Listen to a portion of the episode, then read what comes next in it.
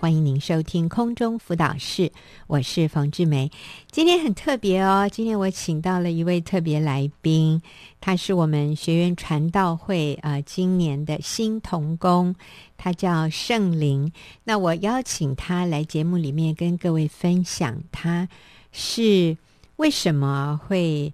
啊、呃，最后决定要加入学员传道会，成为全职的传道人哈，也会请他啊、呃、分享一下他是怎么信耶稣的，耶稣怎么改变他的生命，以至于他后来决定要选择这样一个非常特别的一个一个人生的道路啊。所以圣灵你好，嗯，冯姐你好，嗯、各位听众大家好，我是圣灵。是哦，你一听你就觉得圣灵很阳光哦，好。那呃，圣灵是呃什么学校毕业的？呃，我是花莲，在花莲东华大学。东华大学，所以是去前年哦，二零一五哦，二零一五年毕业的哦，所以后来也有有有一段时间工作。嗯嗯，好啊，呃，所以圣灵是在东华大学的时候信主的。嗯、呃，我从小就是基督徒了，哦、是只是在大学的时候透过学员的辅导，嗯，学员的辅导，对，是好。那你就跟我们说一下你的生命故事。嗯、好，那小时候啊，我的父母是用比较严厉的方式管教我，所以当我犯了错或讲错话，不是挨骂就是挨打。记得我大概七岁的时候，有一次妈妈正要出门。我就跑到门旁边，想要看他一下，就对他说：“妈妈，让我再看你最后一眼。”结果我马上被他斥喝：“又不是死了，看什么最后一眼？”嗯，当下我非常的受伤，因为我只是想要表达我的爱。哦，我能想象一个七岁的小朋友说想再看妈妈一眼，然后让妈妈才出门哈。所以其实你是好爱妈妈的，嗯，可是却被妈妈这样的斥喝啊，呃。那这件事情对你有很深刻的印象？对，嗯，就是到现在都有那个画面，嗯，还会记得我住哪里，然后那个门这样子，是是。所以我其实也要提醒各位妈妈们哈，各位爸爸妈妈，有的时候我们是不经意的，可能自己心里很着急，可能很累，或者是啊、呃、觉得心里很烦，呃，我们会对孩子讲一句很大声的话，可是你看。这句话影响这位小朋友，他现在已经二十几岁了，可是他想到时候都还有阴影。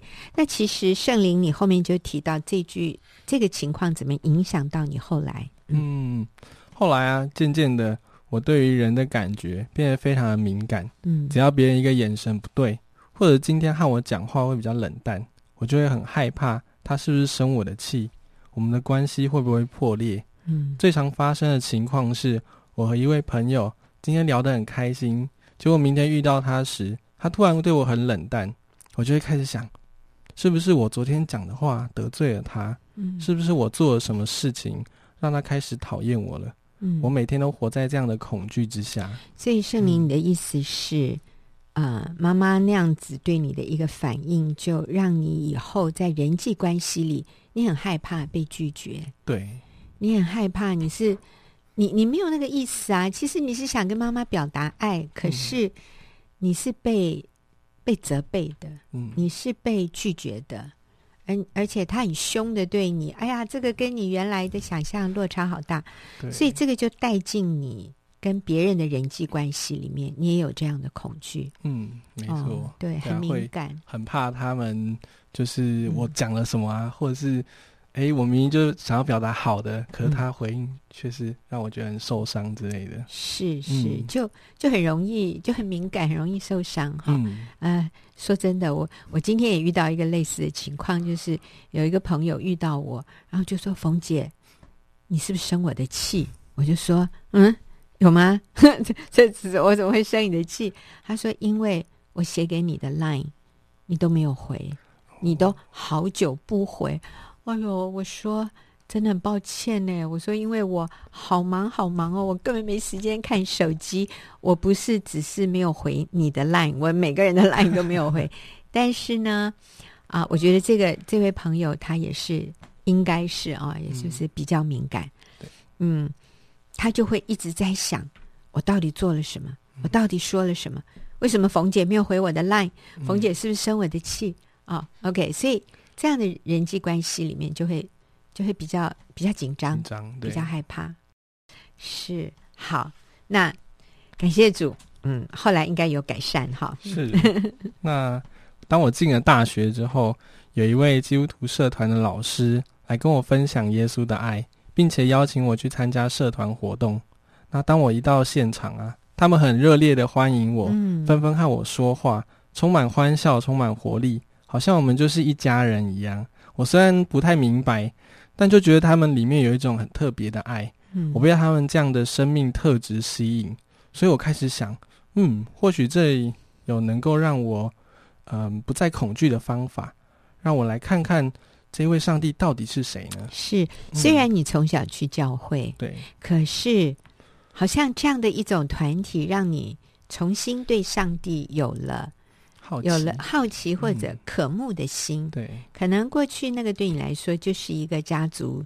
传承下来的信仰，嗯，可是啊、呃，在人际关系这个部分，你突然感觉不一样了哈。嗯、所以你讲的这是东华大学的学员团契，对啊、呃，叫什么马纳是不是？对，马纳团契啊。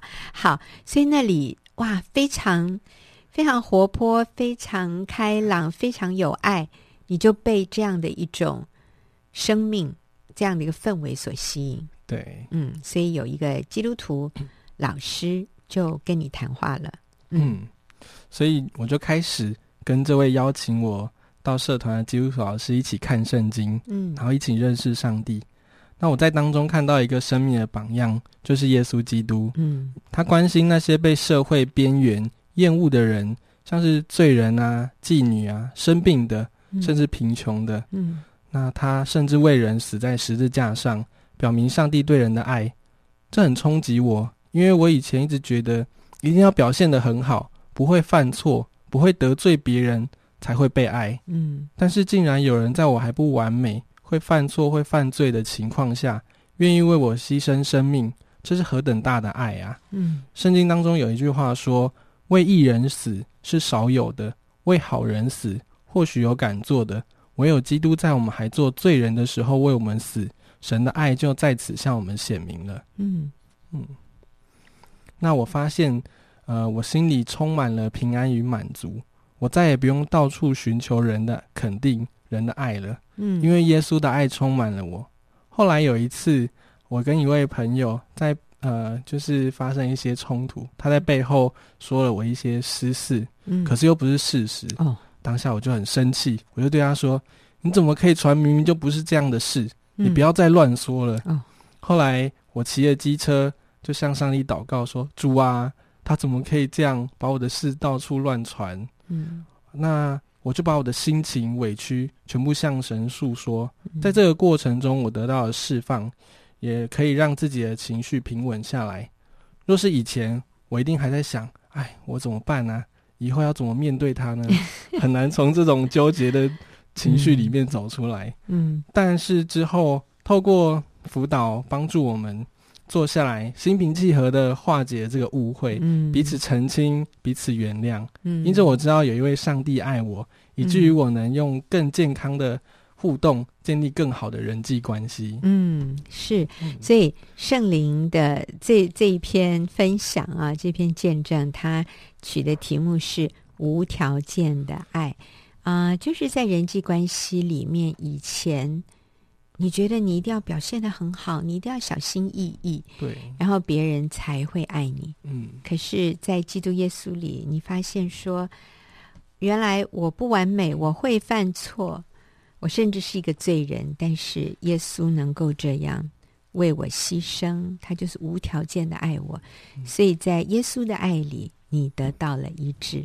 对，嗯，然后在跟其他人发生冲突的时候，虽然你讲的话也有一点凶哦，对不对？是 但是因为你很受伤啊，你觉得你怎么可以乱传这些不是事实的我的事情？嗯啊、呃，你怎么可以就这样到外面去跟别人讲？所以你很受伤，嗯、呃，所以你也比较情绪化的讲他。可是后来可以再去面对那个人。啊，所以辅导帮助你们。嗯、那你有跟他道歉吗？所以你 你也跟他道歉。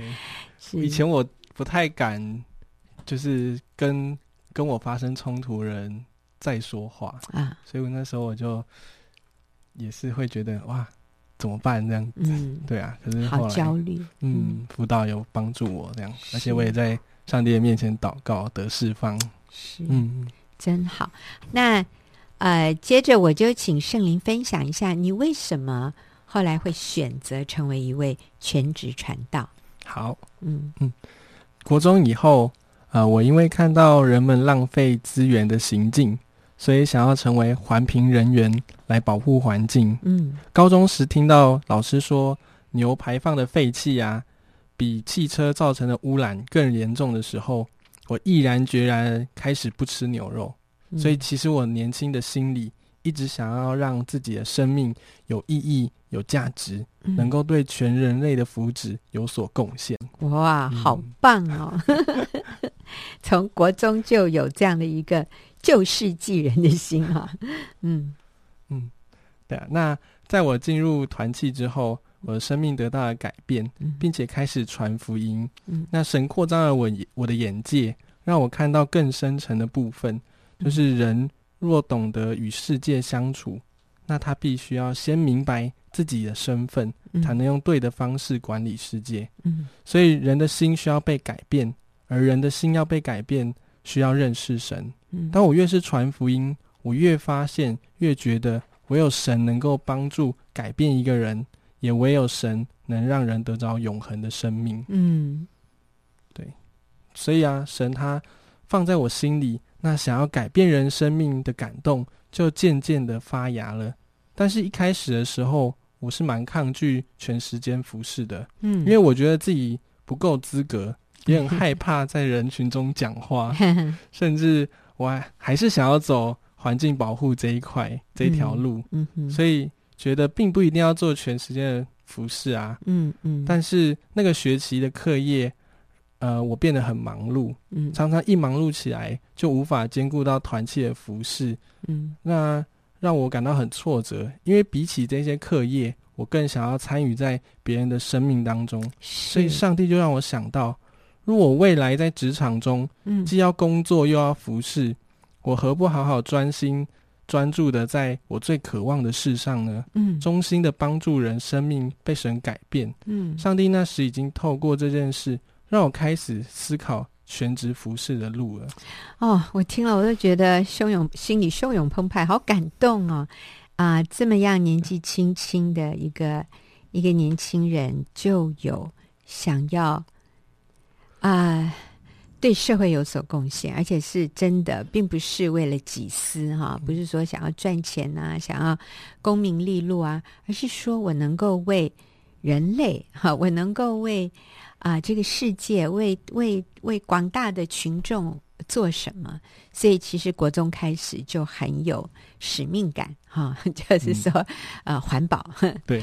但是清楚认识神之后，发现其实有更崇高的一个理想或者一个呼召，嗯，就是改从心里面改变人的生命。对。嗯，你刚刚说帮助人认识自己的呃位分。嗯，是不是认识自己的身份？身份，嗯，那人的身份是什么？人的身份，嗯，就是因为我那时候是看到呃《创世纪》，嗯，就是神创造我们是来管理这个世界的，嗯嗯，所以我那时候就觉得，如果人要要懂得怎么管理的话，那一定要跟这一位创造世界、创造我们这个人的这位上帝连接、认识，这样。阿门，真的是这样，真的是这样。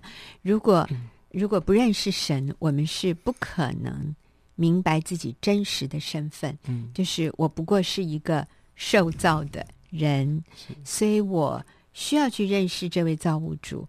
我需要明白他造我的目的是什么。嗯，而且我如果与他隔绝，如果我不认识他，其实就算我知道我该怎么做，我常常是做不到。我需要造物主，透过与造物主连接，我才能够有力量啊、呃，而且是正确的、有智慧的去做我这个身份该做的事啊。如果是与神隔绝的，其实是非常非常有限，嗯、而且最后可能又沦落于追求什么自我实现呐、啊？就是啊，最后还是自我来满足自我，嗯、而不是真的愿意去服务别人，去帮助别人。好，所以你在大学四年里面，你再一次的啊，也被上帝提醒，就是课业跟服饰里面，哇，你发现你呃服饰的时候你好。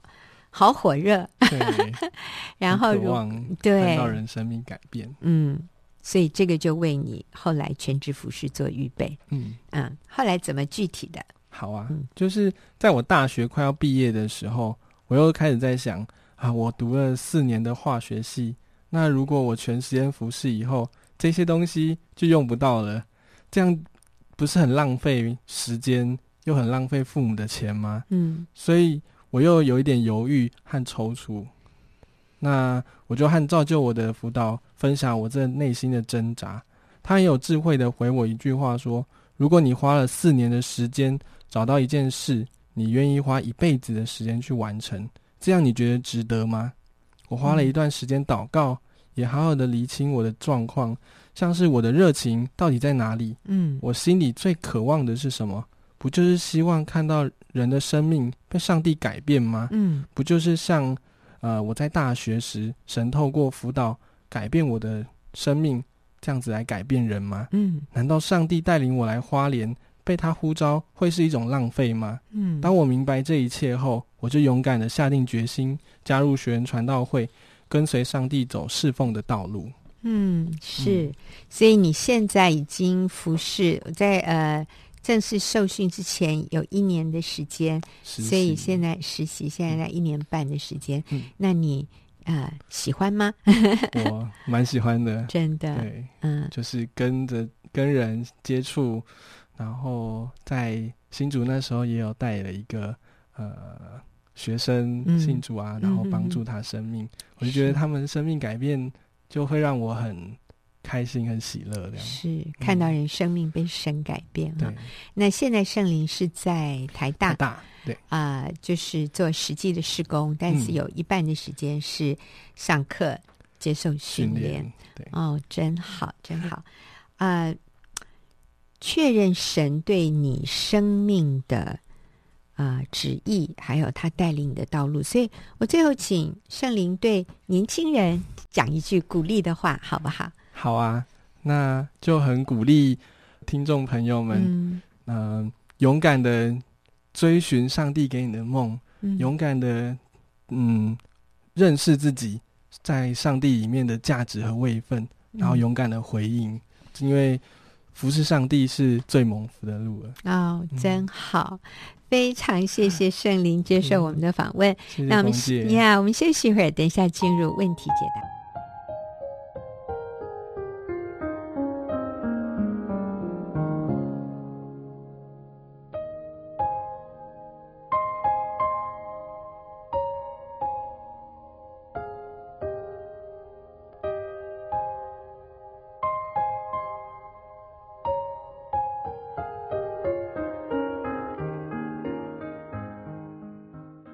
进入我们问题解答的时间，今天是一位妈妈年，我想还是一个年轻的妈妈。她写信进来，嗯、她说：“我带着一个孩子与娘家的妈妈弟弟同住，啊、呃，所以我要啊、呃、工作，然后照顾女儿和妈妈。那弟弟的工作不稳定，嗯，我与一位主内的弟兄立约。”但尚未真正完婚，孩子也不是他的。我不敢要求，也不想和他索取任何的生活费。呃，之前我时常遇到个性很暴怒的职场和同事，嗯、目前懂得选择。呃，我现在不知道应该先解决什么事。嗯。呃，我身边的人都劝我不要坚持婚姻，只要顾好女儿工作，自己住就好了。我不知道应该如何做最好。啊，所以嗯，简单的来说，听起来她是一个单亲妈妈，然后她跟娘家的妈妈和弟弟住在一起，是但是她是在养这个娘家的妈妈啊，自己的孩子。嗯、那弟弟工作不稳定，所以可能弟弟有的时候也也靠他。然后他跟一位主内的弟兄有立约，但是没有完婚，嗯、所以我想应该是没有结婚，嗯、没有合法的婚姻关系。那他也觉得他不愿意向这位弟兄索取经济上的支持。嗯，那他现在就不知道应该怎么办才好。身边的人劝他不要坚持婚姻。这个不坚持婚姻的意思，不是说不要坚持，呃，什么不离婚，因为他们是没有婚姻的，所以可能身边人是觉得这种情况可能不要结婚比较好。好，是那所以我想我们就来回答这位呃姐妹这样的一个问题。嗯、那玉英，你有什么样的想？你你会给她什么建议？我觉得她很想要做对的事，嗯，这一点是我觉得很敬佩你的地方。在这么复杂的状况下，嗯，其实你想要问什么是对的事，嗯，然后你的优先次序是什么？我觉得你里面有一个想要面对，嗯，想要面对这个困难、这个困境，然后如何靠主，然后做对的事，嗯，这是我觉得很敬佩你的。嗯，那第一个我想要问的就是。啊、呃，你有提到这个孩子不是这个弟兄的孩子，嗯，嗯，所以我我们也不清楚你你跟你的你前面有没有一段婚姻，嗯啊、嗯，或者这个是在未婚的时候就有了 baby 这个孩子啊，嗯。嗯、可能是未婚怀孕，对我们极度的想你可能是未婚怀孕，嗯、或者是一个婚外情的孩子呀。嗯嗯，但是你很棒，你自己养他，但是但是也有可能是跟前夫生的孩子呀。如果啊，所以我们想要说，因为这个我们没有从这个信件听到啊，所以我们回应你的第一个就是，如果你有前面的一段婚姻，嗯，OK，那你要回去。如果对方并没有结婚，嗯啊，也没有结婚。那你要回去跟对方复婚是你的第一个优先。嗯嗯。嗯，那如果对方已经结婚了，你就手术安产。我想连这个弟兄我们都不用，嗯、就真的是就就是手术安场。手术安场是什么意思？手术安场就是你自己带着孩子，嗯，好好的过日子。嗯，对，我们就不要再有第二次的婚姻。嗯，对。那如就是这个前提是，如果啊。嗯呃这个生的这个孩子对的那个关系里面是一个婚姻关系，就是这个孩子的爸爸是你在婚姻里面生的，但是因为你离婚，所以你现在变成单亲。所以如果是因为离婚变成单亲的话，我们鼓励你回去复合复婚。那当然，如果对方已经再婚，那我们就不能抢别人的先生，对不对？我们就守素安常，意思就是我们就持守。这个单身的身份是最单纯啊、也是一最圣洁的一个做法。嗯，因为耶稣说，休妻另娶的就是犯奸淫，或者是说离婚再婚的，就是犯奸淫。那其实犯奸淫对我们是一个很大的伤害和亏损，嗯、而持守圣洁对我们是一个最大的祝福，对孩子也是。所以我们先把这样的一个前提列出来。如果是因为离婚变成单身的，我们就回去复婚。那如果对方不愿意，或者对方已经再婚了，嗯、那我们就持守单身，我们就守素安常。那如果说你现在跟这个，你是在。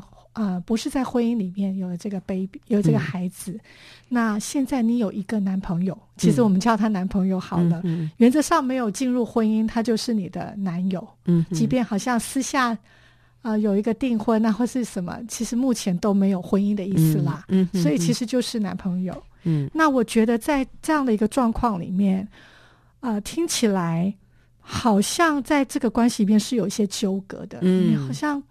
想要跟他索取生活费又不敢，这就是有点啊、嗯呃、模糊和有点啊、呃、暧昧这样的关系。嗯，所以啊、呃，我不确定是不是这个先生他其实没有那么想要跟你立刻结婚，嗯、所以你的朋友、你的妈妈就身边的人，的人就鼓励你不要坚持，一定要跟他进入婚姻。嗯，嗯看看起来是这个先生，这个男生好像也没有那么想要。进入婚姻，嗯嗯嗯，嗯，所以如果在这样的暧昧状态下，我觉得啊、呃，这样的关系真的要界定清楚。嗯，对，嗯、我觉得真的是可以啊、呃，真诚的坐下来讨论，嗯，是不是他想要进入婚姻的关系，还是他只想要保持这样的暧昧，甚至如果你们有一些身体的接触。嗯，我想这都不是合乎圣经，这是不圣洁的。嗯，所以第一个就是，我觉得你要确定你跟对方的关系是否对方是要进入婚姻，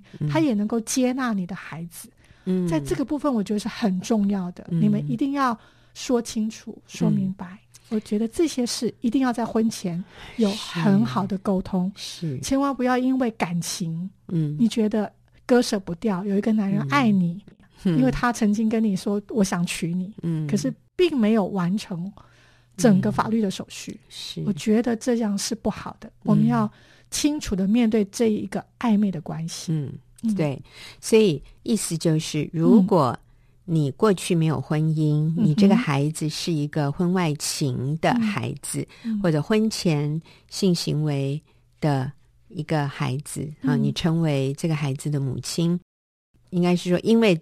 之前没有婚姻，所以你要交男朋友结婚，这是这个就不算犯奸淫，应该严格的来说了，因为之前没有、嗯、没有婚约，没有婚姻啊，不是因为离婚变成单亲的。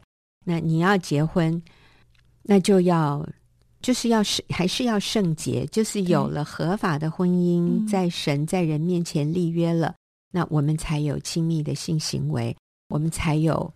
这样的一种亲密的关系，嗯、那也是要要是一个合法的关系啊、嗯呃。那但是这样的一种婚姻，它会有它的复杂度，所以这个男人他必须明白，他如果要跟你结婚，他就要愿意承担你是一个有孩子的女人的这样的一个现实状况。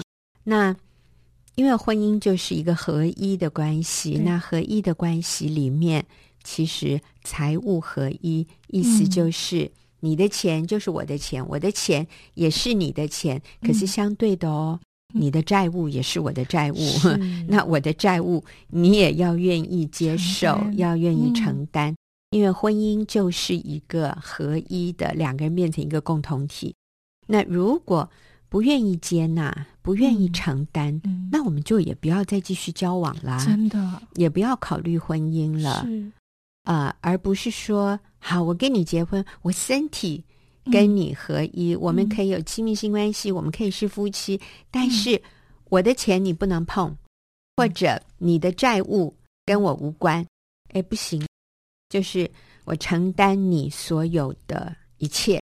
或者有的时候也包含你的父母亲老迈需要照顾，嗯、那我跟你结婚，对他们也是我的父母，我也需要对他们尽上一份心力。嗯、那我的父母，你也要愿意承担、嗯、他们的需要，你也要愿意付出，这才叫婚姻。但是如果我们只是要从对方得到一些好处，但是我们不愿意承担对方的一些困难。那那个就就不要继续这种男女的关系了。嗯、我们需要找到一个真的是愿意跟我们一同承受人生的各种挑战。嗯、接着就是我们都成年了，我甚至有了女儿。嗯嗯，所以其实我们就是一个成年的子女，嗯，我们要为自己的生活负百分之百的责任，嗯。那我觉得这个这个姐妹的妈妈也非常好，还鼓励她自己住诶，嗯。所以妈妈也同意她自己搬出去和女儿同住，嗯。所以我觉得就是出去，嗯啊、呃，或许你会觉得很担忧，因为没有妈妈在旁边，嗯、但是你就找你跟神祷告，找一个能够兼顾女儿的工作，因为敏儿平常白天已经要上学了嘛，她、嗯、四年级了，嗯、所以一定有白天的工作你可以做。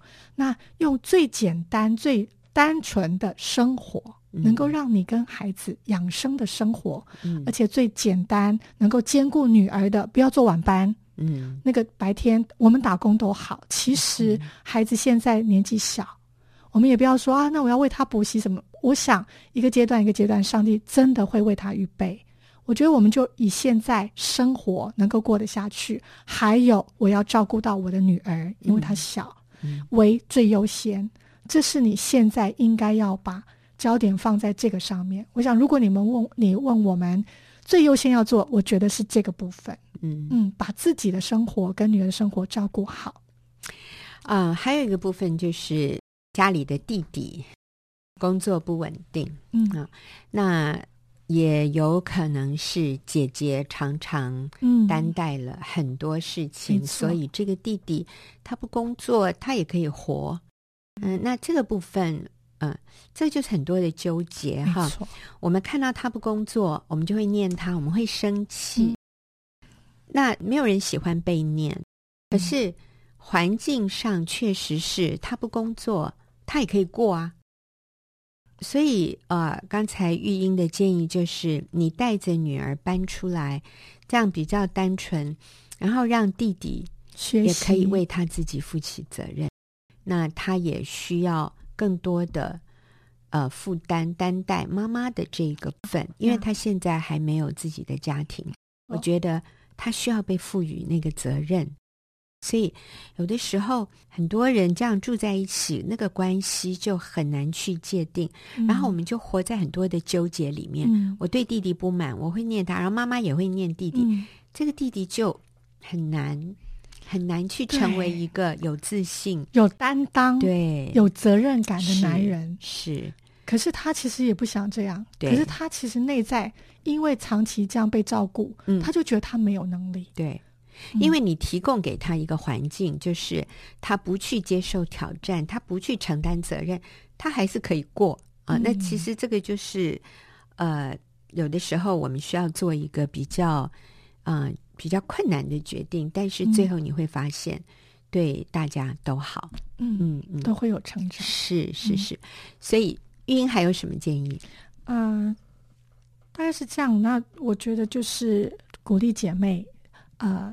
在你现在的状态，真的要持守圣洁，持守圣洁。对，不论呃未来的关系里头，还有你的工作，看起来好像过去比较复杂，你现在会选择，嗯、我觉得你好棒，你要继续这样下去，嗯、做正派的工作，做啊、呃、光明的工作。嗯嗯啊、呃，因为他在男女关系上持守圣洁。嗯，他说我我。我在职场上，呃，过去遇到很多个性很暴怒的职场和同事，我觉得那是不是代表这是一种比较特殊的行业？你会遇到比较多暴力的，嗯，这样的职场，嗯、呃，可能不是那么单纯，嗯、呃，所以我想我们不需要贪图他的薪水比较高，或者他的钱比较容易赚，我们就是选择单纯。靠自己劳力，嗯，然后是在光明中的工作，让女儿也不需要为了妈妈在什么场所工作而感觉到羞羞耻、羞愧。嗯、所以这个部分，我们也鼓励姐妹，嗯，就是 朝着你现在 越来越好的选择小心。然后你说你会。比较小心去选择，按着神的方式去选择，继续这样做下去。嗯嗯、哦，我觉得上帝真的会祝福，就像那个雕乌鸦雕饼一样。嗯嗯，好，做这个困难真的会有经济压力，但是我们相对也会经验上帝的供应。嗯，我想上帝会帮助我们成为那个，至少在那个基本的需要上，神是会供应的。嗯，我们存敬畏他的心，阿门。所以在生活上，在财务上，我们学习信靠神，然后在啊、呃、感情的这个部分，在情欲的这个部分，我们真的要靠主持守圣洁。很多人会说，你这样是不是太压抑自己了？难道我们都不能够有欲望吗？那其实上帝给我们的欲望，我们的情欲，是需要在一个正确、健康、圣洁的关系里，才能够让我们得到满足。嗯，如果这个关系不圣洁，如果这个关系不对，嗯，那我们只是情欲上得到暂时的满足，之后其实是带给我们很深的混乱、伤害和亏损的。所以那个部分，我们就宁可我们用自我约束的方式，但是我们持守圣洁。所以可能真的不要再交男朋友了，啊，我们就跟女儿好好的生活。感谢主给你一个孩子。嗯。那但是在两性关系上，我们悔改。我们重新选择过一个单纯圣洁的生活。嗯、好，那虽然这个答案听起来可能不是你原来期待的啊，嗯、但是这个这样子能够预防你在未来陷入更混乱的问题，因为你跟一个。不愿意承担你的你有女儿的这样的一个现实状况的男人结婚的时候，最后就变成你的女儿要跟你妈妈住，然后你跟这个男人住，那是另外一种很大的撕裂。你会永远愧对你的孩子，嗯、然后你的妈妈可能也会对你有很多的维持，然后最后你又发现这个男人并不像你想象的那么有责任感，嗯、那么体贴你，你会很后悔。所以，我想我们回归单纯，有上帝的保护，有上帝的供应，是是最简单，是最让我们有真实的平安和安息的。嗯、是。好，那我们谢谢玉英，也谢谢听众朋友的收听，我们下个礼拜。